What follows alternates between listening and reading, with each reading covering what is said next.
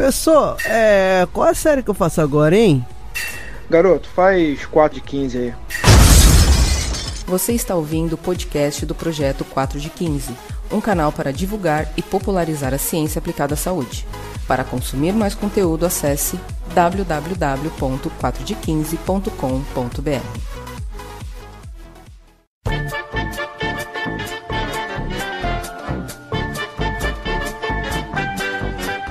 Bom dia para você que acha que para poder fazer mestrado, antes você precisa fazer uma pós-graduação. Boa graduação.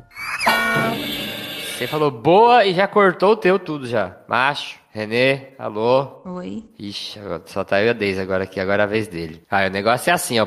Você já pensou em gravar podcast alguma vez, Deise? Nossa, eu acho legal, mas eu acho trabalhoso, viu? Eu, eu acho que talvez é até mais complicado que o vídeo. Eu não sei, viu? É, mas o problema é esse script que procura todo que dá aqui, ó. Igual. Voltei, voltei. Aê, macho. Manda aí, então, boa tarde. Não saiu, foi? Eu então. Uma boa tarde para você que acha que precisa ser abduzido para dentro de um programa de pós-graduação. abduzido é uma boa. Boa noite para você que está aí lendo um artigo sobre ciclo circadiano. Ah, mamma mia. Olha, cara, meu, se tiver alguém que tá ouvindo isso agora e tá lendo um artigo sobre esse tema, tinha que mandar uma mensagem pra gente, né? Já pensou? Verdade. Vai virar um bug na Matrix. Vai virar mesmo. Então vamos lá. Olá, pessoas. Eu sou Yuri Motoyama e hoje estou aqui, como sempre, com meu parceiro Renê, lá da cidade de Caldas. Opa, e aí galera, como é que vai? E hoje trouxemos aqui uma convidada especial que é a professora Deise Mota. Deise, dá um alô aqui pro pessoal. Bom dia, pessoal. Prazer estar aqui com vocês. E a gente vai apresentar ela direitinho aqui na, na, nas, nos próximos blocos. E fala aí, Renê, como que você achou a Deise pra trazer ela aqui? Cara, pra falar a verdade, eu não lembro direito como eu achei, mas é, foi nos relacionados, né? Do Instagram. Eu cliquei na lupinha aqui, aí eu vi uma postagem assim, aí eu resolvi clicar. E quando eu vi Ciência do Exercício, eu, porra, como que eu não conheço essa página ainda, né? Aí o Instagram uhum. foi que me recomendou. Então, dessa vez, o algoritmo dele funcionou bem. Ai, tá, aí tá bom. Então a gente agradece o Instagram. eu não sei quem que, que a gente conversou, que conhecia ela, que falou assim, nossa, ela é uma máquina de postar coisas. Quem que foi? Não, foi alguém no Instagram lá que mandou uma mensagem pra gente, assim que a gente mencionou Isso que ia gravar mesmo. com ela. É, foi Quando a gente falou que ia gravar com você, alguém comentou, falou, ah, desde era uma máquina de fazer postagens no Instagram. Então, já fique aqui a, a indicação, a gente vai deixar os links, tudo, depois ela vai falar das redes sociais. Mas já aproveite aí, já que você tá de bobeira com o celular na mão, já segue o Instagram da Daisy. Uh, então vamos começar lá no primeiro bloco? Bora. Vamos lá. Vamos lá.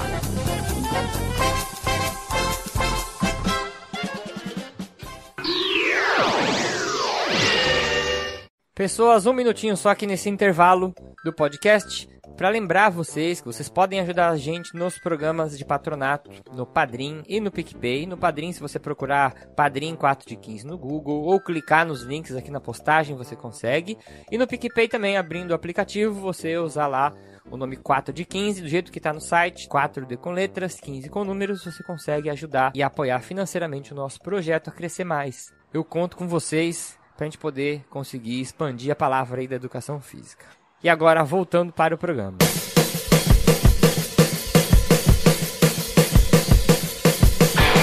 Deise, eu vou falar o teu currículo aqui. Se tiver alguma coisa errada, você me corrija. Tá ótimo. Então, ó, Deise ela tem licenciatura e bacharelado em Educação Física. Fez isso, a graduação em 2003. Depois ela fez uma licenciatura em Pedagogia em 2005. Aí tem especialização em musculação e aí, mestrado em Educação Física e Saúde, doutorado em Ciências Biológicas, é, Fisiologia e Farmacologia, com o conceito CAP7, pela Universidade Federal de Minas Gerais. E agora vocês vão me pegar para eu pronunciar essa palavra aqui. Com é, período sanduíche no. Daisy, lê para mim aí. É o Max Delbruck Center. Ah, eu ia falar certo. Ma Max Delbruck Center. Eu achei que tinha uma pronúncia é, inimaginável. Então ela em fez alemão, aí o... né? Não é inglês é, mesmo. então, ela fez o sanduíche aí no Max Delbruck Center. for Molecular Medicine em Berlim, na Alemanha. E você está cursando agora, né, o pós-doutorado? É, na verdade, o pós-doutorado ele não tem um período definido, igual Uhum. tem o mestrado e o doutorado. Então, pós-doutorado, essa bolsa específica que eu tô agora, que é uma bolsa de PNPD, é uma bolsa que tem duração de quatro anos. Eu tô no segundo ano. E é uma bolsa que é mais difícil hoje em dia. Inclusive, agora eles até reduziram o tempo dessa bolsa para outras pessoas terem mais possibilidade, né, de, de poderem receber essa bolsa. É, mas tem pessoas que fazem pós-doutorado sem receber bolsa. Tem pessoas que fazem com projetos de um ano, dois anos. Quatro anos é um, é um tempo de projeto que é mais raro, sabe? Por Ah, isso que tá. essa modalidade chama PNPD, que é uma bolsa específica, assim, que é mais, é mais longa. Entendi. E ela tá no, né, no pós-doutorado da Federal de Minas Gerais, é, no departamento de esportes da EFFTO. Isso, Escola de Educação Física, Fisioterapia e Terapia Ocupacional. A gente fala que é feto. Efeto. Toda, toda tem uma, né, toda abreviação tem uma, uma palavrinha que vocaliza Isso. melhor, né? É, só adicionando, eu esse ano eu me credenciei aqui no programa de pós-graduação da escola, que é o programa de Ciências do Esporte. É, tem algumas linhas de pesquisa, eu estou na linha de desempenho humano, então eu tenho uma vaga para mestrado. Também oriento aqui na, na pós-graduação Lato Senso aqui, que é em Ah, musculação. legal. Eu ia te perguntar uma coisa, você é de onde, Deise? Onde você mora agora? eu sou de Belo Horizonte mesmo. Você nasceu e tudo Belo Horizonte, sempre viveu aí, maior parte, Isso, vai. na, é- é, na época do mestrado, né, eu fui para Brasília, Hum. foi uma experiência ótima de ter ido para fora, assim, do meu estado, porque foi Hum. aonde eu mantive algumas colaborações e ainda mantenho até hoje. E depois, no doutorado, eu morei um tempo na Alemanha, morei nove meses na Alemanha. Tá. Na verdade, minha bolsa era para um ano, mas eu engravidei na Alemanha, então eu fiz meu doutorado junto com a minha gravidez. Assim, eu tive que voltar antes, porque senão meu filho ia nascer na Alemanha. E eu não queria que ele nascesse na Europa. Eu queria que ele nascesse no Brasil. Então eu tive que voltar com sete meses de gravidez, que era o tempo limite para eu poder pegar um voo longo. Aí eu fiquei um pouco menos do que. Mas você. Me fala aí, por que, que você não quis que ele nascesse lá? Por causa de Então, eu- documentação? É, muita gente falou, nossa, mas deixa ele nascer lá que ele vai ter um passaporte europeu, essas ideias, né? De, ai, que chique ele nasceu na Europa. Aham. Mas o sistema de saúde lá é muito diferente daqui, sabe? Eu fiz Ah, o pré-natal tá. na Alemanha Hum. e meu pai é daqui, né? Eu não tenho minha mãe, minha mãe já, tinha, já faleceu já há algum tempo, então eu queria ter, ter ficar perto da minha família, né? Nesse Ah, momento entendi, e tudo. É. Entendi. E, Deise, deixa eu te falar uma coisa. A gente tem uma brincadeira aqui que ela é o seguinte. Como podcast, ele é ouvido em qualquer lugar do Brasil, e tem gente que ouve a gente até fora do Brasil, e o Brasil ele tem uma pluralidade muito grande de, de sotaques e de palavras diferentes. Você que é de Minas, você deve ter alguma palavra aí que é muito específica de Minas que ninguém conhece em outros estados. Aí, qual que seria a nossa brincadeira? É, a gente, eu faço isso com o Renê porque ele é de Fortaleza e sou de São Paulo, né? Uhum. Você fala uma palavra pra gente que, que provavelmente a gente não vai saber o que, que é. E durante o programa a gente tenta encaixar essa palavra em alguma frase e você fala se a gente acertou ou não. Nossa. Tem alguma coisa de. Minas que você fala, meu, isso aqui é de muito de Minas e ninguém usa em outro estado? Nossa, tem várias, né? Ah, Tem aí uma tá que eu bom. acho que é mais fácil e tem uma que eu acho que é mais difícil, que me veio aqui na cabeça. Não, pode mandar a mais difícil que a gente é bom em fazer isso aí. A gente gosta de difícil? desafio. Isso. Tá, então pode ser a reda. Arreda? Arreda. É. Arreda. Eu gostei. acho, eu, ó, pra, pra não deixar injusto, eu vou tentar ver se é o mesmo significado que a gente tem aqui. Aí, se não for, tu só fala que não é, e aí a gente tenta descobrir ao longo do programa. Tem Pode ser? arreda aí na Fortaleza? É, aí a gente fala assim, ah, arredar o pé, a gente sair de algum lugar, né? Assim, ah, vamos arredar É o pé isso? daqui. porque- É, é o mesmo, é o mesmo. Ah, Ah, então vamos então- no outro, vamos no outro. É, vamos outro, vamos outro. Deixa eu ver. Trem, né? Trem. Ah, o trem? É, o trem é fácil, né? O trem É, é fácil, trem- pode. O o trem é tudo, na verdade, né? É, É, Qualquer é coisa tudo. pode virar um trem, né? vou, eu vou dizer o meu, eu vou dizer o meu. Fala O uma meu você de hoje- e eu, a Daisy, tenta encaixar essa palavra aí. O meu de hoje é uma expressão, né? É, Tá. o jeito da expressão que a gente fala aqui no, no Ceará é assim, ó. Há uma jaula. Há uma Nossa. jaula? Vou escrever pra vocês verem. Há de com H? Isso, Há há de haver? uma jaula, né? Tem uma vírgula aí, ó, desse jeito aí, ó. Jaula. Há uma jaula. É. Beleza. Então, Deise, você vai ter que me ajudar agora pra gente tentar achar o significado desse negócio durante o programa. Nossa, tá bom. Vou, vou, ah, dar, vou dar uma melhor. Como que fala aí, macho? Ah, uma jaula? Ah, uma jaula. É, é assim? é, geralmente a gente fala, ó, vou até dizer qual é o contexto. A gente fala geralmente com desdém, né? A gente fala, olha assim pra pessoa, ah, uma jaula. Ah, então eu já, já acertei. Mas beleza, eu vou tentar achar. Eu acho que eu já sei o que é. Fica aí ao longo do programa, então. Então vamos lá, vamos lá. Daisy, Vamos começar. Por que, que você escolheu educação física? Essa é uma pergunta que a gente faz para todo mundo. Então, eu, eu, fui uma, eu fui uma criança gordinha, sabe? Hum. E aí aquela coisa, né? Criança gordinha, sempre ofendida na escola, né? Mas foi uma fase curta, assim. Eu tenho fotos quando eu era criança, seis, sete anos, eu tinha um peso normal. E aí naquela fase, meio entrando na adolescência, né? Hum. E aí eu sofri um pouco com isso. E com hum. uns 14 anos eu comecei a fazer luta. Eu fiz muito tempo kickboxing, cheguei até na faixa marrom. Na Olha. época eu não, é, na época eu não, não fui para preta porque o exame para faixa preta era, era em São Paulo e, enfim, acabei não, não fazendo o exame, mas cheguei a participar de algumas competições. Depois eu pratiquei jiu-jitsu também, cheguei a competir no Mineiro. Então, quando eu entrei, quando eu estava para decidir, eu ia fazer alguma coisa relacionada na área de ciências biológicas. E aí, por eu ter essa experiência, assim, né, na parte de, de lutas mesmo, aí eu decidi fazer educação física. E você lembra que se você, quando você escolheu fazer educação física, você queria trabalhar com luta, ser treinadora de, ou professora de luta, assim? Então, a minha ideia, quando eu entrei, por incrível que pareça, você vê que é bem. Era trabalhar com criança. Você vê. Ah. Fazia luta, né, e tal, mas eu queria trabalhar com criança, tanto que eu fiz a, o vestibular para pedagogia ah, um ano depois que eu passei. É, hum. Eu fiz o vestibular um ano depois que eu passei em educação física. eu, eu passei no meio do ano. Aí depois, no, no meio do outro ano, eu, eu, na verdade, no final do ano, eu fiz o vestibular, ah. mas eu passei para o segundo semestre na, na, estadual, na UENG. E aí eu falei, não, eu vou fazer pedagogia, porque aí eu vou trabalhar com educação infantil. E eu achava legal também o fato de eu poder ensinar uma criança a ler, tirando a parte mais de educação física infantil. Só que uhum. durante a faculdade, quando eu estava lá no quarto período, acredito eu, eu sempre fiz estágio. Desde o segundo período eu fiz estágio na academia do Dida aqui. Hum. Na época era no Shopping Del Rey. Na época que o Dida estava mais aí no auge. De, e fiz o estágio, assim, voluntário, né? Não recebia, mas eu vinha é, é, todo dia para fazer o estágio. Era um período curto, mas era super longe da minha casa, que eu morava. Enfim, aí depois fiz outros estágios em outras academias e fiz um, um, um estágio numa escola infantil Hum. E foi uma experiência, assim, bem traumatizante, sabe? Sério? Por porque, porque eu adoro criança. Pensava é. assim, nossa, já estava fazendo a faculdade de pedagogia e estava fazendo educação física. Só que as crianças testam muito a gente. E, e você gostar não é sinal de que você vai,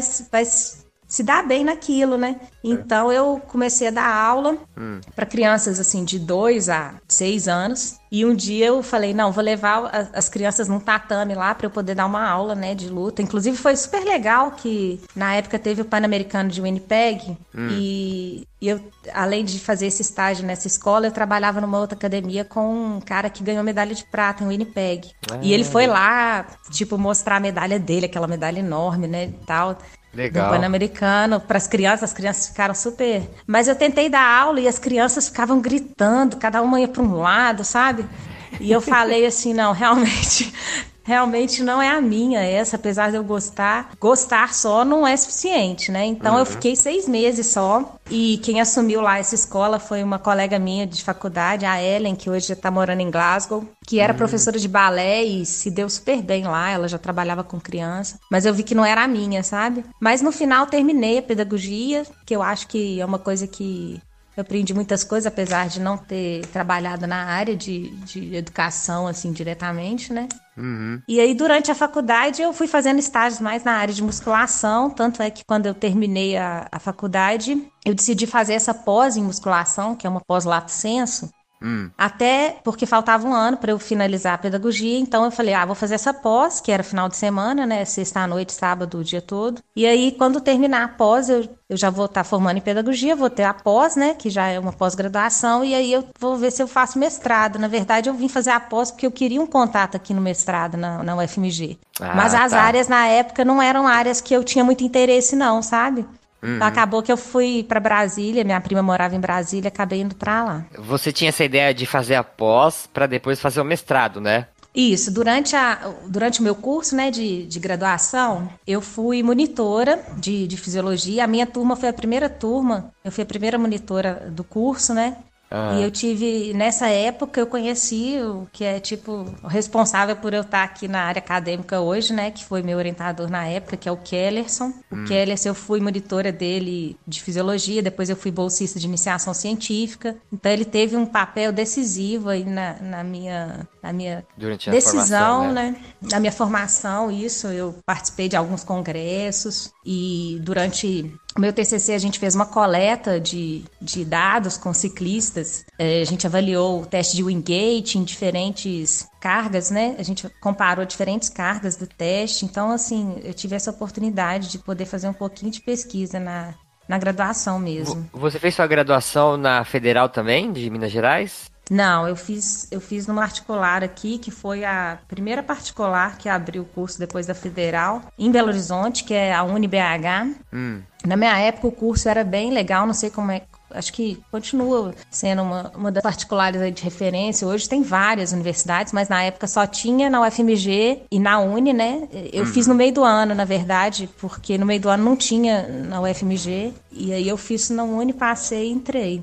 Mas é legal isso, porque em, gradua... em universidades particulares é difícil você ter professor assim, né, que leva para congresso, trabalha com iniciação Isso. científica, né? Porque não tem tanto incentivo assim na universidade particular, né? É, não, e, e eu, é, eu, dei muita sorte mesmo de ter conhecido. Acho que todo mundo que entra na, na pós-graduação tem algum mestre assim, né, que uhum. Deu a mão ali. Eu lembro, eu lembro exatamente do dia que eu sentei num, na sala que tinha lá dos computadores, né? Porque não era comum assim cada um ter seu notebook naquela época, né?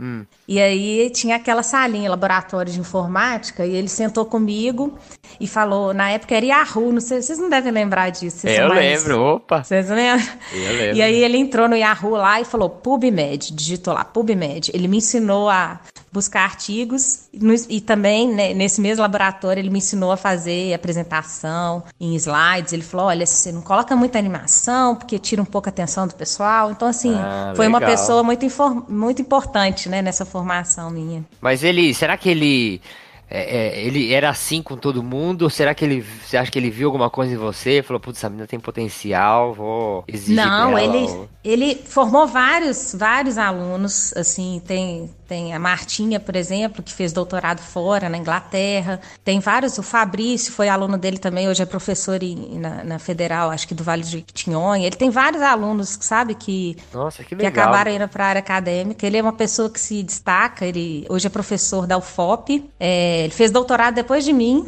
ele fez o mestrado, na época que na escola não tinha doutorado, eu acho. Uhum. E ele acabou deixando, porque ele foi para dar aula, né? Foi essa área mais de, de dar aula em particular, então ele fez o doutorado depois, hoje ele trabalha lá na UFOP, mas é uma pessoa que eu tenho contato até hoje, a gente conversa, graças a Deus, assim, tanto a minha orientadora do mestrado também, tenho contato até hoje, acho que é uma coisa super importante, né? Você que manter legal. esse networking. Sim, sim, sim. Eu ia perguntar por que, que você escolheu seguir carreira acadêmica, né? Mas já, já meio que sua graduação já foi te levando a isso, já foi se apaixonando por, por isso, né? Durante a graduação, né? É, quando eu era criança, eu tinha uma coisa assim de, de, de cientista, um pouco de professora também. Minha mãe era. Minha mãe fez curso hum. magistério, eu acho. Que era magistério. Ah, tá, tá, tá. Uhum. Mas quando eu era mais adolescente, até assim, entrando na adolescência, eu assinava Globo Ciência. E eu lia todas as Globo Ciência, eu lembro de algumas capas, sabe? Eu sempre fui ligada nessa parte assim de pesquisa científica e também gostava muito das aulas de biologia. Mas eu uhum. acho que o grande fator decisivo mesmo foi ter conhecido esse professor que eu fiz a iniciação e, e depois fui monitor. Eu acho que com certeza isso foi o, o, que foi mais determinante. Eu acho é. que a maioria, né, da, da gente que vai para a área acadêmica, assim, tem, tem uma história desse tipo, né? O meu foi basicamente a mesma coisa. O meu, no caso, foram dois professores, né? Um que eu não conhecia pessoalmente e um que era meu orientador na graduação. O que eu não conhecia pessoalmente, né, até o momento, que era 2011, era o Emerson Franchini. Eu só via foto dele e tinha lido os livros já, e aí ficava, caraca, esse cara é muito bom, esse cara é muito bom. E o outro foi o professor Arnaldo, né, que foi meu orientador no mestrado, na graduação também, e na especialização.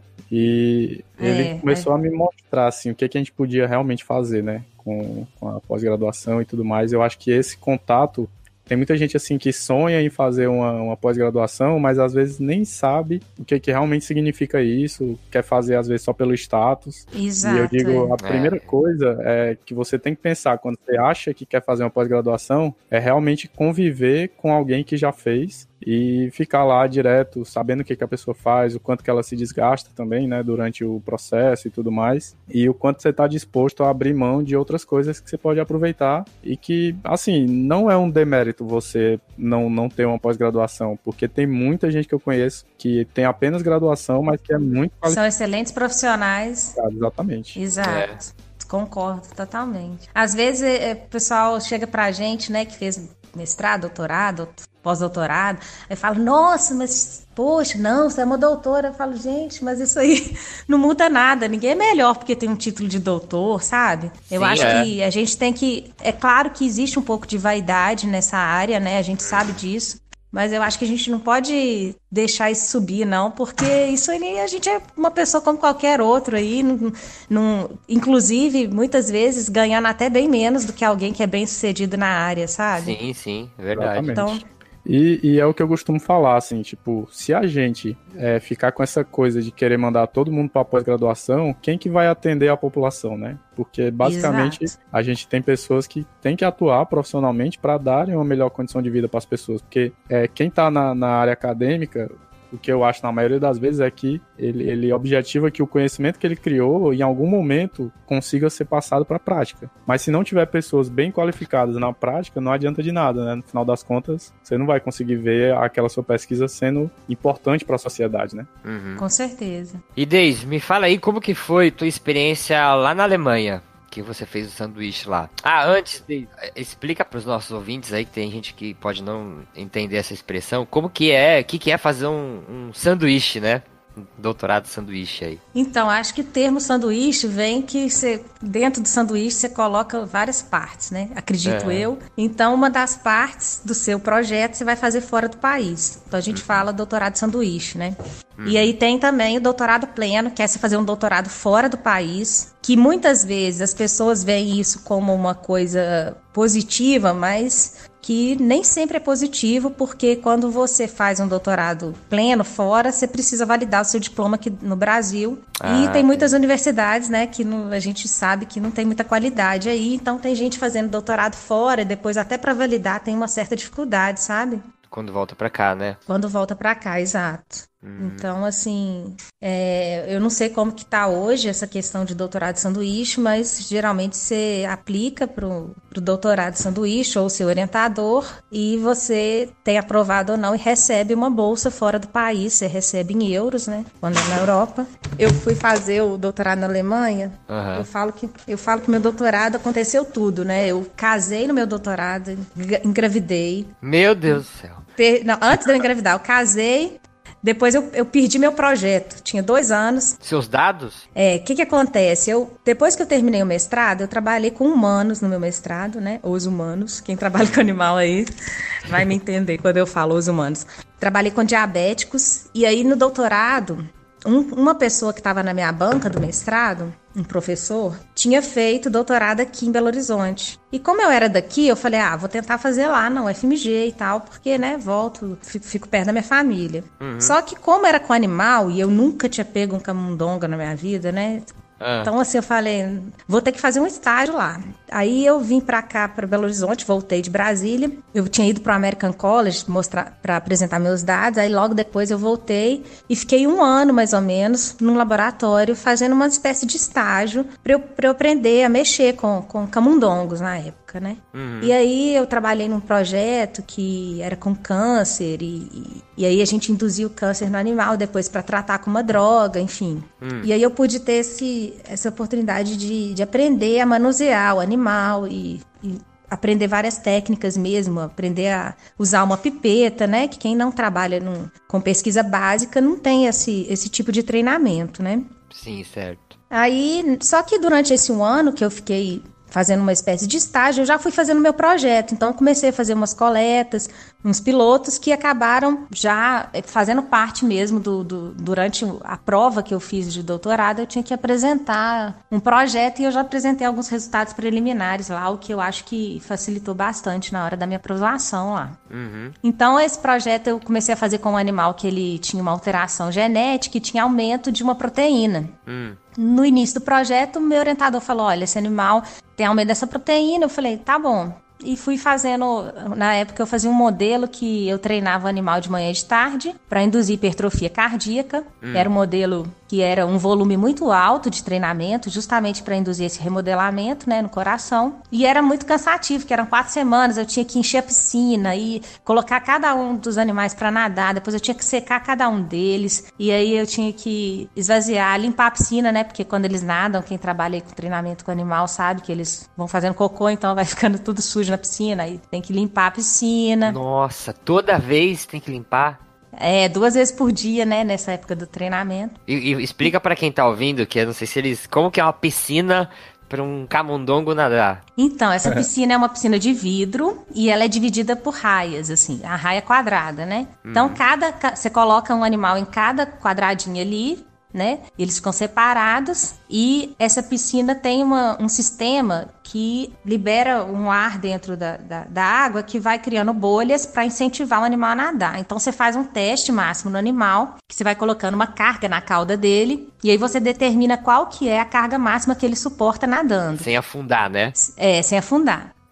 E aí você tem um, um critério para você determinar quando ele chegou na fadiga. Então, se ele afundar e ficar 3 segundos embaixo da água, 10 segundos embaixo da água, você tira ele. Requer uma habilidade, né? Óbvio, mas com o tempo você consegue. E aí você determina qual que vai ser a carga que você vai fazer o treinamento. Geralmente você faz um treinamento como a gente sabe aí na área, né, progressivo. Então você começa com uma carga às vezes mais baixa, depois vai aumentando essa carga. Além de aumentar a carga, aumentava também o tempo de exercício, porque era um exercício que tinha que induzir esse remodelamento. Ah, entendi. E isso você Hum, fazia nessa essa piscina de vidro, pra quem, né, tá, tá ouvindo a gente, como se fosse um aquário grandão, né? Exato, E exato. você tinha vários camundongos. Era camundongo? Era camundongo, era. Vários nadando ao mesmo tempo, né? Vários nadando ao mesmo tempo. Quantos? Você lembra mais ou menos? Quantos? Ah, eu acho que eram uns 12. Olha, e você tinha que olhar os Caraca. 12 pra ver quem afundava. No teste, a gente faz menos. A gente não faz teste em 12, não. A gente faz Ah, teste tá. num número menor, é. Entendi. Depois que você determina a carga máxima que você obtém no teste, aí você coloca uma carga ali próximo do limiar para você ter um treinamento ali mais moderado, né? Uhum. Uma intensidade moderada que vai induzir adaptações cardíacas, que era o meu objetivo. Tá. Só que o meu projeto, o que, que acontece? Esse animal, quando eu fui fazer é, o Western blot para ver a expressão dessa proteína aumentada nele, eu não conseguia verificar esse aumento. Só que eu já tinha coletado tudo, eu estava com os tecidos para ir para Alemanha, eu já tinha coletado tudo. E aí eu falei com com meu orientador, olha, ele não tem aumento. Na- no início ele falou, não, vamos fazer assim mesmo e tal, só que no fundo ele viu que realmente a pergunta que eu tinha, que era justificar um... Como esse, esse animal tinha aumento dessa, dessa proteína, ele poderia ter o quê? Uma resposta diferente do animal que não tinha aumento. Só que ele, como ele não tinha aumento, o que, que eu ia investigar, né? Mas você não tinha visto o aumento antes? De... Como... Quem que viu que tinha aumento dessa proteína antes? Então, teoricamente, ele já tinha sido caracterizado, né? Só que na hora que eu fui, eu mesma fui checar, eu não consegui confirmar esse dado. Entendi. Aí eu perdi tudo. Foram dois anos de coleta, inclusive até alguns dados eu apresentei num congresso. Foi a primeira apresentação que eu fiz oral, que foi nesse congresso, no European. Foi na Sei. Turquia na época. Mas aí logo depois eu tive que mudar de projeto. E aí eu falei com o meu orientador: olha, não vai ter como. Aí ele foi super aberto, falou: olha, eu tô aberto a sugestões, o que você decidir. E aí eu já ia para Alemanha. E o meu orientador na Alemanha, ele tinha alguns animais lá que daria para eu fazer corrida voluntária, que é aquela rodinha, né? Que você coloca o animal, você põe a rodinha dentro da, da gaiola do animal, um animal por gaiola. Uhum. E o animal, ele voluntariamente, ele entra na rodinha e começa a correr. E ele corre assim. 12 quilômetros por dia, 15 quilômetros por dia. Nossa. Caraca. Esse bichinho gosta, hein, de correr. É, só que ele não tem. é, esse modelo, a grande crítica dele é que você não tem como controlar a intensidade do exercício. Ah, ele que seleciona. E é autoselecionado. Ele entra, corre. Então, assim, era uma limitação, mas era uma possibilidade de eu trabalhar com exercício, porque eu não queria fazer o doutorado com um projeto que não envolvesse exercício. Entendi. Já que eu tava. E aí eu fui para Alemanha e praticamente fiz meu doutorado todo em nove meses, porque eu mudei o projeto, né? Mudei o animal que eu estava usando, mudei o modelo de exercício, e aí eu acabei é, tendo como orientador principal esse professor da Alemanha, que é o Michael Bader, Michael Bader, às vezes o pessoal fala Michael Bader. Mas eu acho que a pronúncia correta é Michael Bader mesmo. E ele se credenciou pro programa, no programa de pós-graduação em fisiologia para poder me orientar. Minha defesa foi super engraçada, porque ele veio, né? E aí tinha hora que o povo falava português, tinha hora que o povo falava inglês. foi uma confusão danada, mas foi uma experiência muito legal. Você tinha a banca do Brasil e a banca de lá, né, da Alemanha, na tua defesa. É, o meu orientador é alemão. Ele foi, ele, né, lá da Alemanha, ele se credenciou no programa, ele foi meu orientador principal. E aí, na apresentação, eu deixei os slides todos em inglês e apresentei em português. E nas Ah. perguntas, eu tentava, às vezes a pessoa me perguntava em português, né? Eu tentava responder em inglês, porque estava meu orientador ali e ele não entendia em português, né? Aham. Então, mas foi uma experiência muito legal, assim. E, e na época você já tinha uma fluência boa em inglês já. É, assim, na, na época do mestrado eu investi muito na conversação, sabe, inglês. Eu acho que a fluência, ela vem com o tempo, né? É óbvio Sim. que todo mundo que vai falar outra língua, ela fica, né? A gente fica mais ansioso, nervoso. Uhum. Mas é- tem que enfrentar, né? É que, acho que na hora que, que, que você se pega na situação que você tem que falar, você desembesta e fala, né? É. Sai errado, não sai certo, né? Eu é, e lembro- como a gente estava no Brasil, na defesa, tinham vários professores de- da força, USP né? e tal, é, que. que estavam falando em português, inglês, às vezes a gente erra mesmo, é normal. Então, Uhum. isso não, não é nenhum demérito, né? A gente Qual que foi a maior diferença que você viu lá da Alemanha pro Brasil, assim, na, na pós-graduação, na forma como eles conduzem lá a pós-graduação? Então, eu acho que eu fiz, igual eu te falei, eu fiz o meu projeto de doutorado em nove meses, né? Se eu não Aham. tivesse na Alemanha, eu não teria condições de fazer o projeto em nove meses aqui no Brasil. Por quê? Por vários motivos. Porque, primeiro, quando você vai comprar algum reagente, geralmente aqui no Brasil a gente, a gente precisa de importar esse reagente, é, você tem um tempo ali, né, para esse reagente chegar. Lá não, lá a gente pedia, na semana seguinte o reagente já estava lá Uma disponível. coisa mágica, sem precisar fazer licitação, nem nada, né? Exato. E assim, lá no, no caso, na Alemanha, eu, eu que treinava, na verdade eu não treinava os animais, né? Que eu colocava a rodinha e eles treinavam sozinhos. Mas na Suíça, por exemplo, é, tem, um, tem alguns laboratórios que você tem facilities que treinam o animal para você. Então, você imagina esse treinamento que eu fiz no início, que eu perdi tudo, de manhã e de tarde, na natação, você entrega o animal e fala assim: olha, eu quero que ele treine na intensidade tal, por tantas semanas, e vai lá e busca o animal treinado. Ah, você Então- tem um, um profissional que já faz isso pra você, você não precisa nem... Tem. Você tem uma. Nossa é, Senhora. chama facility. Você vai Tá. lá, entrega o seu animal, ele te, te devolve ele treinado. Então, isso, isso facilita muito é, esse trabalho técnico que a gente tem aqui no Brasil, de, de padronizar coisas para usar menos reagentes, né? É, que a gente está aí. Muitas vezes o, o volume que usa lá no, no, no kit, por exemplo, para dosar alguma citocina, é um volume muito maior, mas você pensa, ah, não, eu vou economizar, então vou padronizar aqui num volume menor. Aham. Isso lá fora não tem, né? Então você acaba gastando mais tempo ne- nesse, nessa padronização, nesse treinamento, coisa que lá, lá você não tem isso, né? Entendi. A parte, por exemplo, meus animais, eu fiz ecocardiograma lá neles. Depois que eu treinava, depois de seis semanas de corrida, eles fizeram eco. A parte do eco, eu entreguei meu animal, eles faziam eco neles e depois me entregaram a planilha com todos os dados, né? Aqui no Brasil não, não existe isso. Você vai provavelmente fazer uma colaboração com outro laboratório que faz essa análise. Geralmente, né, não, não tem essa Não possibilidade. tem tanta facilidade, né? Exato. Rapaz, tem um negócio sobre isso daí que eu acho que dificulta muito a pesquisa aqui no Brasil, que é a parte da burocracia, né? Que resumindo Exato. isso daí é basicamente um, uma burocracia por cima da outra. E captação de verba também, porque, por exemplo, as melhores mentes da maioria dos grupos de, de, pesquisa aqui no Brasil, até onde eu sei, o maior trabalho delas, depois que elas viram, por exemplo, chefe de laboratório ou algo do tipo, é para captar dinheiro, né? O, a maior parte do trabalho é só burocracia, ou seja, a gente está perdendo pessoas que passaram 10 anos pesquisando uma coisa, e aí depois que elas conseguem chegar, entre aspas, no, no ápice aí, né? Elas têm que parar de fazer aquilo para poder captar dinheiro. E aí a gente acaba perdendo muita a parte criativa, né? E aí fica fazendo é, uma coisa técnica, certeza. repetitiva, e lá é diferente. Os caras não têm essa perspectiva de fazer coisa técnica. Eu já tive a oportunidade de conversar também com pessoas que são de lá ou então que foram para lá e basicamente todo mundo me diz a mesma coisa que a Deise está falando agora, que a parte técnica existe gente só para fazer isso, né? Existe profissionais muito bem qualificados também que muitas uhum. vezes até são, são da própria área que você está trabalhando, mas que eles são pagos para justamente deixar a cabeça criativa mais livre para poder realmente criar, né? E não para uhum. ficar Com certeza. se desgastando com burocracia. É verdade. Vamos pro próximo bloco então? Bora. Vamos lá.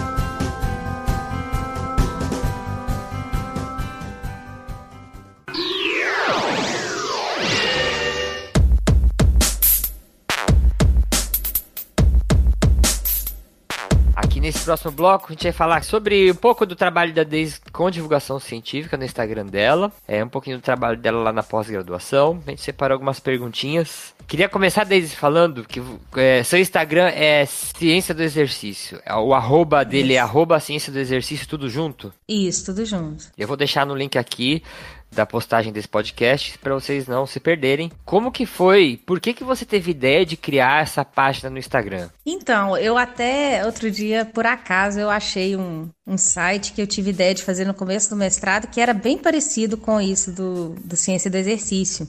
Uhum. Que chamava Prisma Fit. Que Prisma era ah, você ter várias, vários sistemas, vários efeitos, várias, uma míriade, né?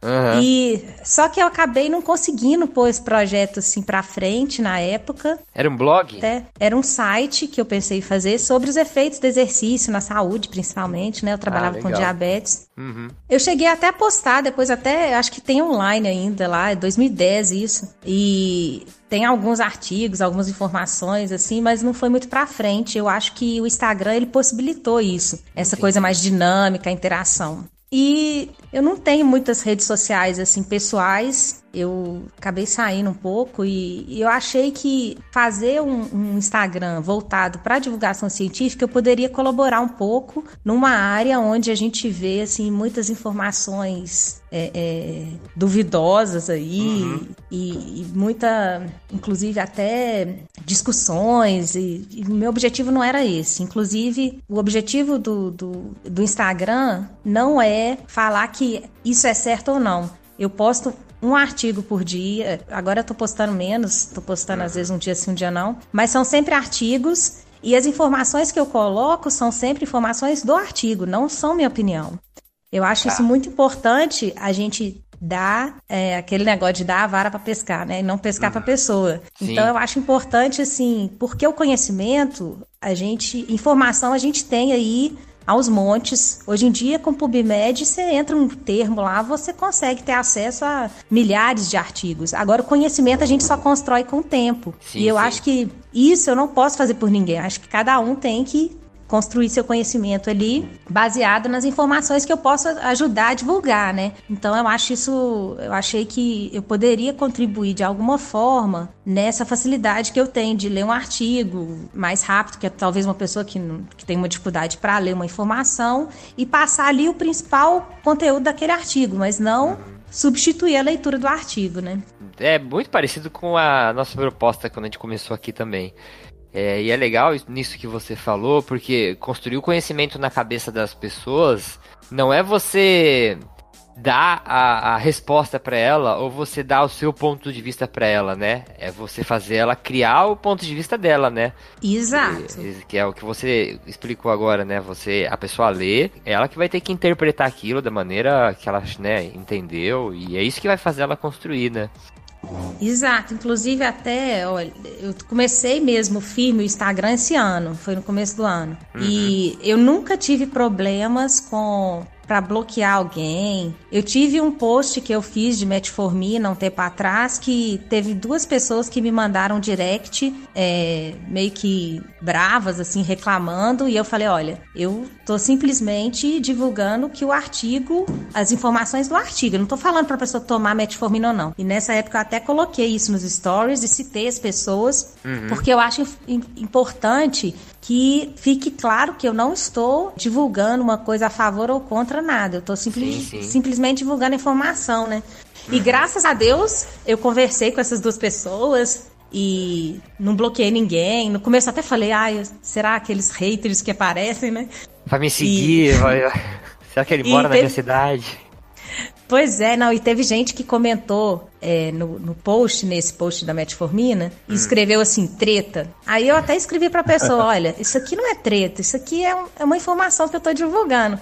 Porque é. tem pessoas que acabam tendo uma divulgação melhor do trabalho delas por criar a, esse, esse, tipo de discussão que eu, que eu tô fora, sabe? Meu objetivo sim, não é sim. esse, não é criar treta nenhum nunca. Não, não, só achei engraçado, porque acontece assim, às vezes, deu, deu ver gente mesmo que, tipo, gosta de instigar a treta, né? Tipo, ah. Exato agora eu vi uma oportunidade, eu vou lá e vou meter o dedo na ferida para ver o que a pessoa fala. E aí quando você não responde, a pessoa fica com mais raiva ainda. Quando é. você não quer entrar na treta, né? A pessoa fica mais a, a agressiva, né? Mas hoje em dia, realmente a gente tem inimigos, né? Eu não sei se vocês conhecem, mas tem vários grupos aí que realmente são inimigos. Eles nem participam do, do mesmo evento. Se considera inimigos, é verdade. Graças a Deus eu tô sem inimigos. É. Olha, eu já ouvi falar, óbvio, não vou citar nomes aqui, de, de pesquisador que paga like, que paga. Eu nem sabia disso, de pagar like. Eu já sabia de comprar seguidor, mas de pagar like eu Sim, nunca tinha ouvido falar. Então, assim, são pessoas que. e que postam coisas polêmicas para criar esse. Porque isso vende, né? As pessoas é, gostam desse tipo de, de discussão. Sim, sim. As pessoas querem. Então eu acho que eu acho que é um, um, outro lado aí que é bem, bem afastado do que a gente está tentando fazer aí na, nas é, mídias sociais. Eu acho que não tem como a gente negar as mídias. Esse semestre eu peguei uma disciplina de cardio para uma turma de odonto hum. e no final da aula os alunos falaram: "Ah, professora, como que a gente vai estudar essa matéria?" Porque assim, eu vou no YouTube e vejo o que, que tem no assunto. Então assim, não tem como você, as pessoas não estão indo mais para a biblioteca para ler livros, elas estão ali na, na, na, na, internet, elas estão no Instagram, elas estão no YouTube. Inclusive acho que o YouTube é uma, um tipo de mídia que é bem positiva assim, em termos, né, de a gente tem um lado negativo também das mídias, né? Uhum. A gente tem que tentar se adequar, né? Como orientador, né, como professor, que eu faço isso com meus alunos também, é, acaba dando mais trabalho, mas a pessoa fala assim, ah, professor, eu vi um, por exemplo, que eu tô uma disciplina que é de bioquímica, eu li um, um, vi um vídeo assim, eu falo assim, me manda esse vídeo pra eu ver também, que uhum. aí você acaba tendo que ser um, meio que um curador, vai, mas você não pode impedir eles de fazer isso hoje em dia, né? É, e eu acho que cada vez mais isso vai ser mais comum, né? É, uma, uma pergunta que eu ia te fazer. Daisy, quantas vezes você já se arrependeu de ter feito o seu Instagram? Porque o negócio, fala, fala pra gente aqui, que a gente também, também faz um trabalho parecido com o teu. O negócio dá muito trabalho, não dá? Dá, dá muito trabalho. O pior, você fala assim, onde que eu me enfiei? Não acredito. Não, e, e eu, às vezes, o meu marido é pesquisador também, às vezes eu converso com ele e ele fala assim, agora você não pode largar isso, você, tipo assim, você tem um compromisso com essas pessoas. Mas é verdade.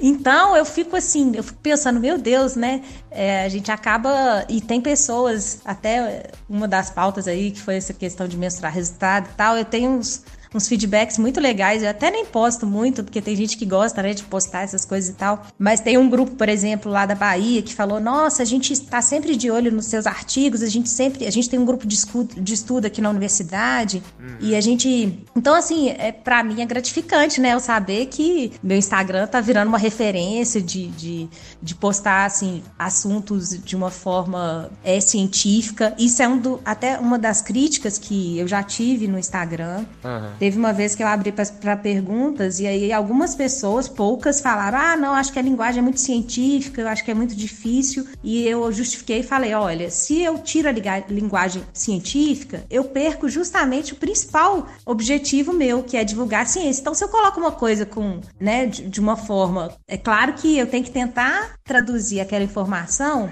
para que a pessoa entenda, mesmo não sendo daquela área.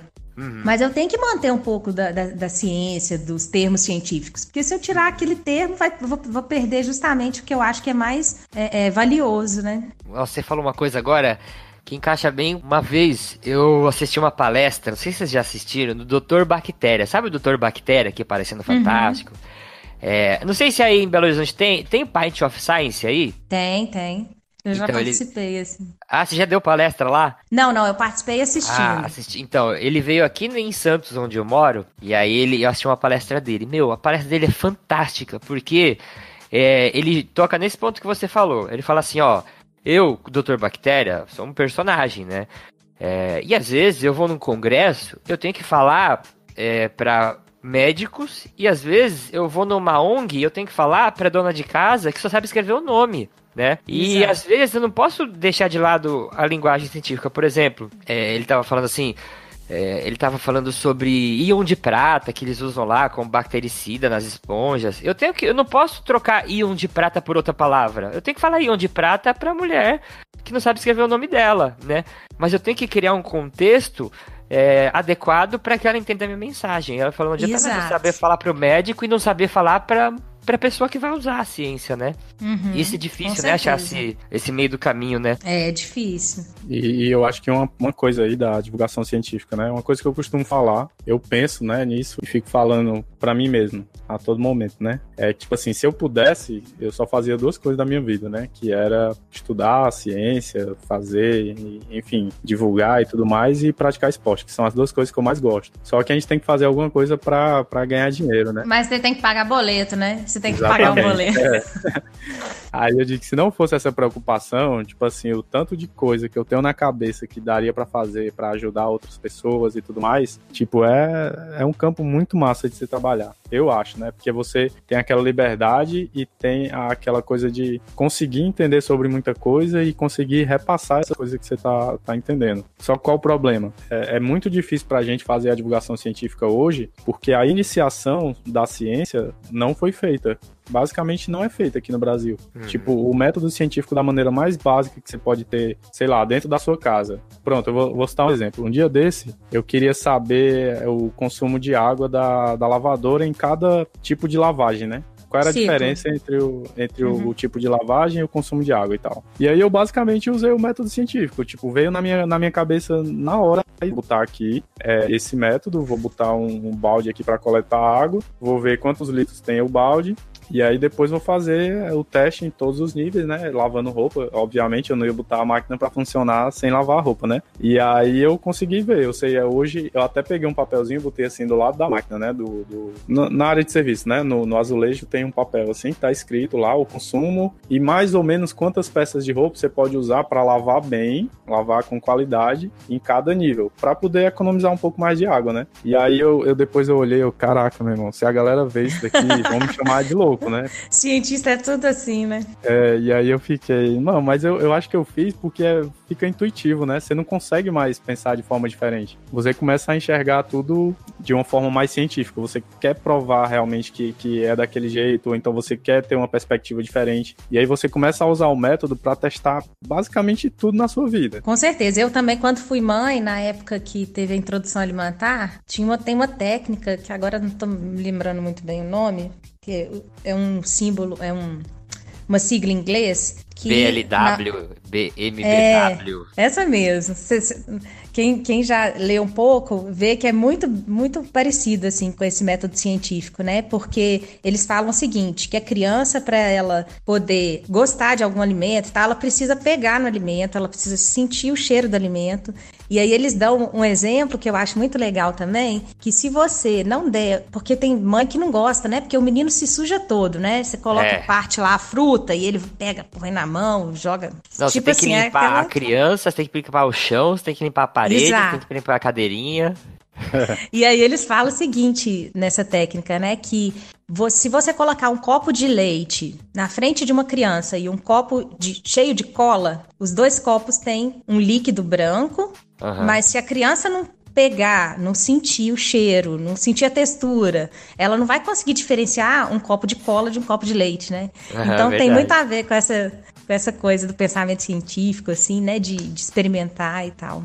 Eu acho é, bem legal. É verdade. A criança é um cientista nato, né? Como a gente já, já É. escuta falar aí. Porque ela testa hipóteses a todo momento. Porque ela não conhece nada. Basicamente, o mundo é tudo novo pra ela, então ela fica testando hipóteses a todo momento. Será que isso É. me machuca? Será que E, não? e- e o que acontece, né, que, que a Daisy é formada em pedagogia, eu vejo assim, que a criança é um cientista e o ensino escolar, dependendo do lugar que você tá, poda isso. Exato. Tem escola que a criança não pode fazer pergunta. Você, lima a principal coisa da criança, que é a curiosidade, capacidade de fazer perguntas, já ferrou o pensamento científico daí pra frente, né? Essa parte da imaginação, né? Que o próprio Einstein fala que a imaginação é mais importante que o conhecimento. Eu acho que a criança tem muito isso, né? Sim, sim. De, nos desenhos, dela desenhar coisas ali, que é muito legal. Abstrair, né? É. Eu li um livro que é A História Secreta da Criatividade. Não sei se vocês já viram. Eu até indiquei, eu acho que no cast passado. Você já vai estar uns três podcasts indicando esse livro aí, macho. Mano, é Não, muito vou até anotar, então. E inclusive tem até aqui, ó. Ia ser a minha indicação de hoje também. Vou até apagar Essa é aqui a pra me indicar de vez. Mano, é muito bom, velho. É muito bom. Aí tem uma parte no livro que ele fala justamente isso. É, dessa privação da criatividade, né? Por quê? Se você for perguntar pra qualquer pessoa hoje na rua se ela acha que a cri- criatividade é uma coisa importante, ela vai dizer que é, né? Se você perguntar, ah, mas você acha que a criatividade deve ser incentivada? Sim, com certeza deve ser. Agora vamos pra prática. Você chega numa escola ou então numa, numa faculdade e aí você tá mostrando uma coisa pro aluno e você diz, olha, tá aqui, o protocolo pra fazer isso é dessa maneira. E aí a pessoa, não, mas eu posso fazer desse jeito? Aí não, não pode. O protocolo é esse. Você não pode mudar. Não pode fazer seja, diferente, né? Põe criatividade. A pessoa sugere uma coisa que na sua cabeça hoje, com o que você conhece, é impossível, é inimaginável. E aí, às vezes, tem gente que até tira onda com o aluno, né? Que eu acho a postura mais errada de todas. né? Quando um professor, ele, entre aspas, desmoraliza o conhecimento que a pessoa tá tentando criar ali, a pessoa fica frustrada, né? Ela dificilmente ela vai, né? Até porque ela a maioria das pessoas veem o professor como uma figura de autoridade máxima, né? E aí é que não tentam reagir mesmo. E isso limita muito os alunos de fazerem perguntas também, sabe? A pessoa tem vergonha mesmo. Ai, mas Sim. será que essa pergunta minha é muito idiota? Acho que eu não vou fazer, alguma coisa assim, né? É uma coisa que eu, que eu tava. Sempre quando eu vou me apresentar para alguma turma nova, e eu não sou nem eu que falo isso, eu peguei de outro pesquisador, falo, gente, não tem pergunta idiota. Idiota é, é não perguntar. Exato. Porque é, é, se você não tem curiosidade, você não tem dúvida, você não coloca isso pra fora, não faz sentido você estar na universidade, né? Porque aqui não, é um lugar- não é um lugar de pregação, a gente não tá doutrinando vocês, a gente tá aqui pra construir conhecimento e ele é, não é unilateral, né? Uma coisa que eu costumo fazer, uma, uma técnica que eu, eu vim desenvolvendo aí, né? Eu fui testando, testando e até agora tá dando mais ou menos certo. É tipo assim, na hora que eu começo uma disciplina, aí eu começo a falar de um assunto, eu pego logo o assunto mais complicado pro primeiro dia da disciplina, né? Só Uhum. dar um exemplo. E aí eu vou, começo a falar e tal, e ninguém tá entendendo nada. E aí eu pergunto assim, pessoal, vocês estão entendendo? Aí a maioria vai dizer que sim, né, e tudo mais. Aí eu, pois é, então, nem eu tô entendendo o que, que eu tô falando. Porque, assim, esse assunto, ele tá no nível que a ciência ainda não conseguiu evoluir para conseguir explicar o processo. Então, basicamente, o que eu tô fazendo para vocês aqui é ler o que eu li. Mas se perguntar se eu entendi, se eu sei reproduzir isso daqui, se eu sei é, é, pensar criticamente, Explicar, eu não né? sei.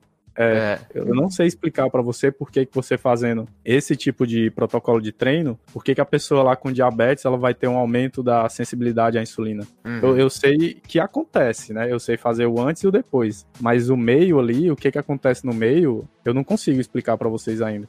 E aí os alunos ficam assim, né? Olhando pra mim com uma cara de espanto, assim, é, realmente, gente, vocês estão espantados aí porque eu tô falando pra vocês e admitindo que eu não consigo explicar. E é isso que vocês têm que se acostumar, né? Você tem que se acostumar a não saber explicar alguma coisa, a fazer perguntas, a realmente ir no, no fundo lá, até quando você realmente tiver certeza do que você tá falando. Uhum. Ou então o máximo de certeza que é possível para aquele momento, né? E aí eu acho que eles começam a ficar mais. É, não sei nem como é que. à vontade, né? De Sim, perguntar, sim, é. porque eles sabem que a Mas pessoa é- que tá lá na frente também pode não saber responder. Sim. E aí eles começam a ficar mais à vontade para perguntar. Então, Deise, pra terminar, é, tem uma pergunta aqui que a gente colocou que, é, que qual, você, qual que é o maior problema que você acha na educação física? Ah, no- aí você pode imaginar na esfera da formação dos profissionais ou da atuação dele, mas assim, se você pudesse, com uma varinha mágica, mudar alguma coisa na educação física no Brasil, pensando em, em melhorar, é, o que, que você sugeriria ou mudaria? Então, eu achei essa uma ótima pergunta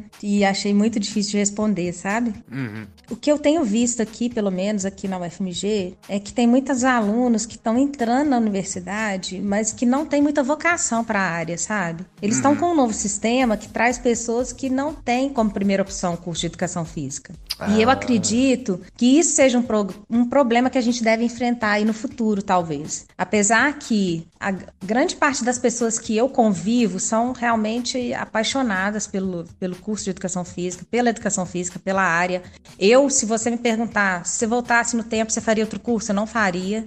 Eu faria o mesmo curso e eu acho que isso é uma coisa rara nos dias de hoje. Às vezes a pessoa tá lá, terminou, aí vai fazer outro curso, aí vai, sabe? Eu vejo que as pessoas que às vezes fazem outro curso são realmente para acrescentar ali e não para trocar de área, sabe? Pelo é falta assim. a paixão, né, dos alunos, né? É, eu vejo que às vezes a pessoa entra como primeira opção num curso, aí segunda opção no outro, e, e eu acho que o segredo de sucesso é você gostar do que você faz, né? O dinheiro ele pode vir, mas, mas não em primeiro lugar, ele vai ser uma consequência, né? Então acho que a gente precisa de, de pessoas que, que tenham mais essa vocação, assim, acredito eu. Acho que é uma coisa que, que influencia. Outra coisa que eu tenho visto muito é esse debate de, de profissionais que não têm formação e que estão querendo atuar na nossa área. Mas isso eu acredito que é uma coisa que deveria se limitar mais para os conselhos, sabe? Eu não vejo isso como um motivo, assim, é, de, de desmerecer a área. Eu Ah, viajei agora para um congresso e aí eu um dia eu fui correr, aí eu encontrei uma, uma moça correndo e fui perguntei para ela assim, ah, onde que é legal correr? E aí ela foi e correu comigo, foi super legal. Ai, que E legal. ela é fi- ela é fitness trainer lá na lá na em Praga. E Aham. aí eu perguntei, ah, como que é a formação aqui de vocês? E aí ela falou, ah, eu fiz um curso de economia, mas eu sempre gostei assim da área e aí eu fiz um treinamento lá, é um treinamento acho que de seis meses, pelo que ela me falou. Hum. E aí ela sai como fitness trainer. Então, assim, eu acho que o Brasil é um dos poucos países que você tem o curso superior de educação física, né? É. São quatro anos de formação. E, assim, eu acho que se a gente estiver fazendo bem nosso trabalho e fazendo, assim, gostando daquilo que faz, isso vai ser uma consequência da gente ser um bom profissional, independente da gente estar na área acadêmica ou não, né? Igual vocês comentaram aí com relação a, a profissionais que estão atuando mesmo em academia, escolas. Eu acho que isso é essencial, né? Pra até valorizar a nossa área. E eu acho que resolvendo esse primeiro problema que tu falou, a gente resolve esse segundo que você comentou, né? Que seria dos blogueiros aí que tentam dar dica e tudo mais. Exato. Porque Inclusive, uma do- um dos motivos, né, de eu ter entrado nessa área aí foi tentar divulgar um pouco de informação de qualidade, que eu tava vendo que a informação tava muito à Exato. mercê do que a gente tem na nossa área. Nossa, nossa área é uma ciência, né? Não é um. Né, a gente vê cada coisa aí que dá medo. É. E hoje ainda bem, é, como eu tava até falando pro Japa, né? Uhum. Que quando a gente começa a ter vários projetos focados no, no mesmo no mesmo escopo, assim como o Ciência do Exercício, o 4 de 15, o Ciência Informa, né, que é dos professores lá da USP, o Guilherme, o Hamilton Rochelle, o Bruno Gualano, as pessoas começam a dar mais credibilidade. Então, às vezes, tem gente que tem medo de, entre aspas, ter concorrência, né? Ah, tem o Ciência do Exercício, a gente é o 4 de 15, a gente não quer nem saber deles porque eles estão querendo pegar o nosso público. Eu acho que não tem nada a ver, né? Porque hoje em dia você consegue acessar muitas páginas ao mesmo tempo, consumir conteúdo de tudo que é lado e cada um vai ter sua sua experiência para passar, né, o seu jeito de falar. Isso é uma forma de você acrescentar, né? Você se unir aí. Eu, pelo contrário, acho que esse negócio de você querer ficar disputando, eu acho que a gente tem que unir aí e andar todo mundo junto. Exatamente. Isso, quanto mais a gente conseguir andar junto, mais a gente vai ficar fortalecido, porque entre aspas, a gente vai falar a mesma língua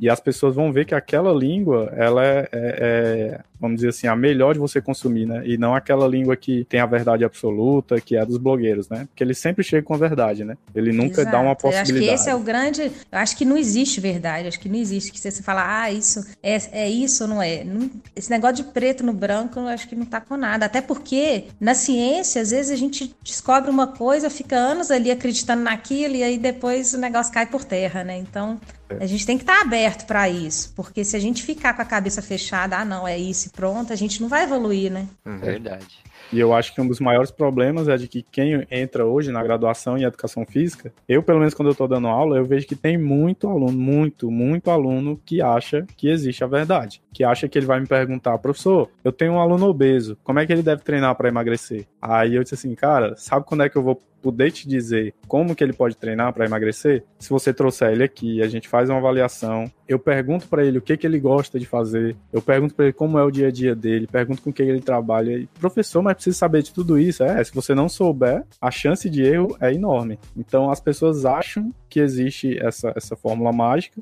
e aí isso acaba dificultando na, na graduação, porque eles não querem ler um livro que não dá essa resposta. E aí, se você encontrar um livro sério, ele não vai te dar essa resposta, né? E aí as pessoas acham que É ah, a ciência aí é muito complicada, vocês complicam tudo. Aí. Mas não é que a gente complica, é porque realmente é complexo, entendeu? Você, você não pode tratar um ser humano como você trata um celular, que tem uma técnica específica para abrir ele e fazer alguma coisa. Eu acho que a divulgação desses aplicativos de treinamento, hoje em dia você, você pega o celular, você digita lá maratona, você coloca seu, seu tempo no 3 km, ele te monta a planilha de, sei lá, três meses pra você fazer seu treinamento. Agora, será que uma pessoa que vai ter o acompanhamento de um grupo de corrida, de uma assessoria de corrida, de um personal trainer, quando ele tá fazendo um treino, eu dei um exemplo da maratona porque, né, é um treinamento assim mais específico, mas poderia ser qual- qualquer outra coisa. Será que a pessoa que tiver um acompanhamento ali de um profissional de qualidade vai,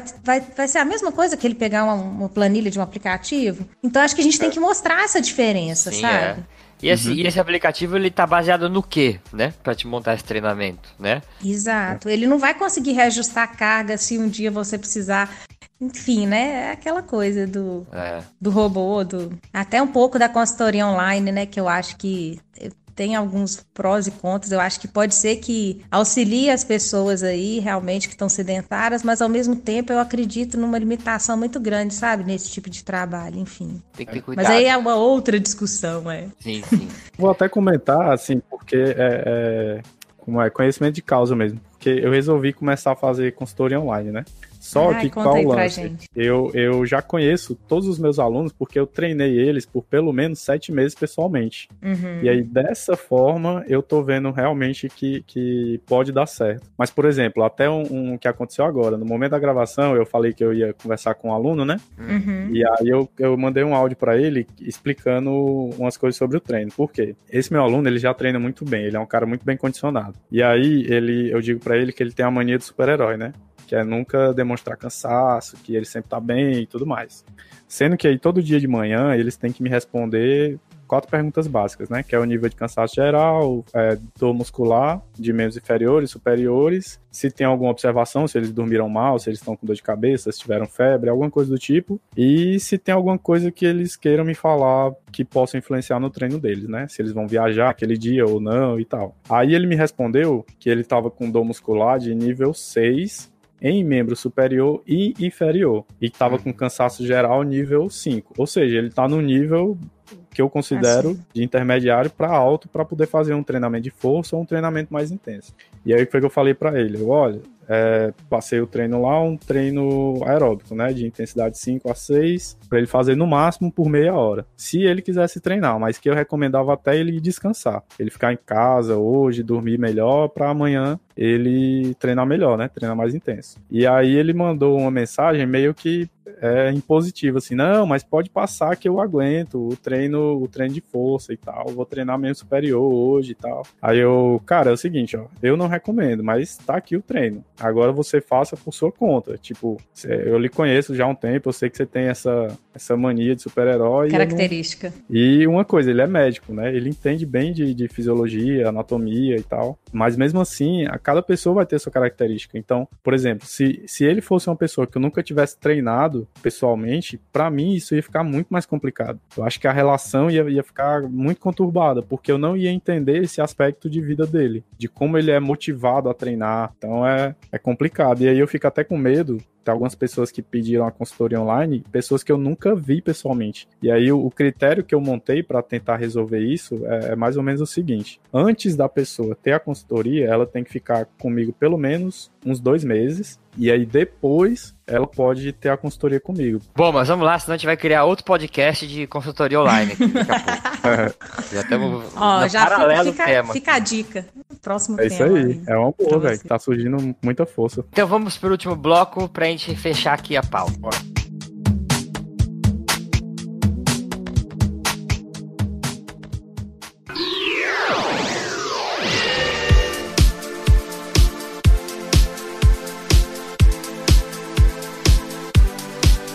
Nesse último bloco aqui, Deise, a gente vai fazer, a gente costuma fazer aqui uma recomendação bem rápida, porque a gente já tá estourado no tempo aqui, para os nossos ouvintes. Aí pode ser qualquer recomendação que você tenha lembrado aí de de alguma coisa para ler, para ouvir, para assistir, para passear, qualquer coisa. Eu vou recomendar o seriado Chernobyl, tá na HBO aí. Quem tiver HBO Go, Esse seriado então... é animal, cara. Eu assisti e eu fiquei impressionado, cara. Cara, muito bom. Eu, eu comecei a assistir desacreditado, né? Eu- é, isso deve ser um negócio assim, uma produção americana, falando sobre uma coisa lá da União Soviética. Eles vão botar os caras como vilão e vão fazer todo um teatrinho e tal, mas não. Depois que eu, eu fui ver umas críticas, eu vi que eles tinham pesquisado com pessoas de lá mesmo, que viveram a época, porque foi recente, né? Não tem muita gente viva ainda que, que Uhum. realmente viveu a época, né? Até pessoas que participaram da reforma lá, da- da higienização, entre aspas, né, do, do espaço que ficou é, impelido pela, pela radiação, tem Uhum. gente que ainda tá viva, que achava que nem ia viver, né, porque é, pegou muita radiação. Tem gente que tá viva até hoje, pô. Eu fiquei impressionado, né, quando che- chega lá no final e vê a lista de pessoas que estão vivas ainda e pessoas que tiveram contato muito próximo com a radiação mesmo. E aí eles contam muito bem essa história. Tem um lance de ansiedade, né, que você fica é, é, ansioso para ver o que vai acontecer depois, apesar de você basicamente já saber da história, né, não ter spoiler, porque é tudo baseado em fato real. E aí você entender, no momento que a gente está no país hoje, é até um negócio legal. Você entender que muito do desastre, ele não foi um desastre. Ele foi uma coisa que podia ter sido evitada, mas que por força política não foi, né? Porque as pessoas não queriam admitir o erro. E hoje é uma coisa que acontece muito, não, não só no ramo da política, mas em geral. O profissional não admite o erro e aí acaba gerando um, um malefício pro aluno que ele tá tratando e tudo mais. Então a gente tem que entender muito bem disso, né? A gente tem que entender até quanto a gente pode ir para não prejudicar as pessoas, como eles fizeram Uhum. lá em Chernobyl, né? Muito bom. Eu vou... Acabou o teu? Bolsa. E o É, livro, eu- né? A História Secreta da Criatividade. Dá, O para. livro, tá, livro. Você é patrocinada por esse livro, tô achando aí, eu não tô sabendo. Ah, mano, devo estar ganhando. Publi, publi. É. Eu vou indicar aqui um podcast que eu tô muito feliz que saiu novo sobre ciência do esporte, que chama Cientista do Esporte. Ele é um podcast que está sendo divulgado pelo, pelo Globo Esporte, mesmo no site da Globo. Ele é conduzido pelo Luiz Felipe Prota, que é um dos apresentadores do UFC na Sport TV e um parceiro dele que faz lá o Guilherme é, Roseguini. É, eu entrei em contato com ele, ele até já divulgou o 4 de 15 lá no Twitter dele também. Então, para vocês que estavam com o feed vazio, já tem mais uma chance aí de preencher com um podcast sobre educação física por profissionais de educação física. Eu fico muito feliz que a nossa área esteja crescendo nessa parte de podcast, que é uma, é uma, uma mídia aí que eu considero muito promissora. Daisy, sua vez. Bom, eu vou. Tem várias coisas assim para eu sugerir, mas eu escolhi uma aqui que eu acho que é, tem mais a ver, né, com o que eu tenho desenvolvido aí também. E é um simpósio, é um simpósio internacional que vai acontecer aqui na aqui em Belo Horizonte. Na verdade, ele está sendo organizado pelo pessoal aqui da, da UFMG, né? O professor emérito Robson Santos é o chairman do, do simpósio. E o pré-simpósio, que vai ser com o tema de exercício físico, eu estou na comissão organizadora. A gente vai receber aqui a Patrícia Brum, da USP, Ah, a legal. professora Edilamar Menezes, vamos ter o Ricardo Arida, da Unifesp, que trabalha com epilepsia, exercício. É, tem o professor Ronaldo Araújo, que trabalha com epigenética, ele tem uns trabalhos muito legais. E professora Danusa aqui da UFMG também, Danusa Soares. Ai, não posso esquecer ninguém, porque se eu esquecer. Ixi, agora você se comprometeu. Ai, Você começou a Deus. falar, não pode terminar. Mas a gente, a gente tá fechando também a programação. E eu acho que vai ser bem bacana. É, a gente vai ter o pré-simpósio, tem o simpósio principal, que a gente vai receber cerca de 20 palestrantes de várias partes aí do mundo. Que legal. É, eu acho que é uma oportunidade única para para quem é da área né, de, de, exercício. Muitas vezes, a gente que é da área de treinamento, a gente fica muito focado na parte de, ah, não, tem exercício? Ah, não tem exercício. Igual eu mesmo no meu projeto, né? Eu falei, ah, não, uhum. se não tiver exercício, não vou fazer. Mas a gente precisa entender muito a área da doença mesmo, até porque o exercício, ele atua em alguns mecanismos que a doença ali tá ativando, sabe? Sim, sim. Então, eu acho que esse, esse simpósio vai ser uma grande oportunidade para isso. O site é www.vasactivepeptides2019.com. E aí tá. no site tem mais informações lá do congresso. A, a, data você lembra? É 20 a 23 de novembro. Tá. Vai ser na Lagoa dos Ingleses, que é um lugar muito bonito aqui pertinho de Belo Horizonte. Tem vários locais aqui para o pessoal visitar. Eu acho que é uma oportunidade bem legal. Vamos divulgando também, depois você me passa esse material e aí eu vou colocando no nosso Instagram e até nos próximos podcasts a gente vai relembrando o pessoal também. Ah, tá ótimo, agradeço muito. Legal, muito legal. Então vamos para a reta final aqui para terminar. Se você quiser entrar em contato com a gente, você vai mandar uma mensagem para contato arroba 4de15.com.br 4D com letras e 15 com números. Deise, quero agradecer muito sua participação, seu tempo aí. A gente até ficou mais tempo do que a gente tinha prometido para você. Não, tá ótimo. Foi um prazer conversar aí com vocês. Essa é uma das grandes vantagens da rede social. Eu conheci várias pessoas bacanas, verdade. sabe? Que estão com o mesmo objetivo aí. Isso é verdade. E deixa tu, teus contatos agora, como que o pessoal pode entrar em contato com você. Aproveita para fazer tua propaganda agora. Então, eu, como eu disse, né? Eu tô orientando aqui no programa de mestrado. Se alguém também tiver interesse de fazer a pós-graduação aqui Lato Senso, eu também sou orientadora na Lato Senso, né? A gente tem uns projetos bacanas que a gente está desenvolvendo. Eu estou com alguns projetos é, que associam redução do, do, do, da dosagem de medicamentos para hipertenso. Tem uns projetos bem legais, tem um projeto com octogenários, maratonistas, tem umas coisas bem bacanas. Então, ah, quem legal. tiver interesse, meu e-mail é daisy, D-A-I-S-Y, arroba ufmg.br. Tá. E tem o teu Instagram também, né? Instagram é arroba ciência do exercício. É, aqui também eu, sou, eu, faço parte do Laboratório de Análise da Carga, que é coordenado pelo professor Lechek. A gente tem um projeto também bem legal lá no Centro de Treinamento Esportivo. E é isso, quem tiver interesse aí de conhecer o laboratório, conhecer a universidade, fique à vontade. Muito bom, então. Vamos almoçar? Bora. Tchau, tchau, pessoal. Até o próximo podcast e um abraço. Tchau, pessoal. Um abração. Tchauzinho. Foi um prazer, viu, gente? Valeu.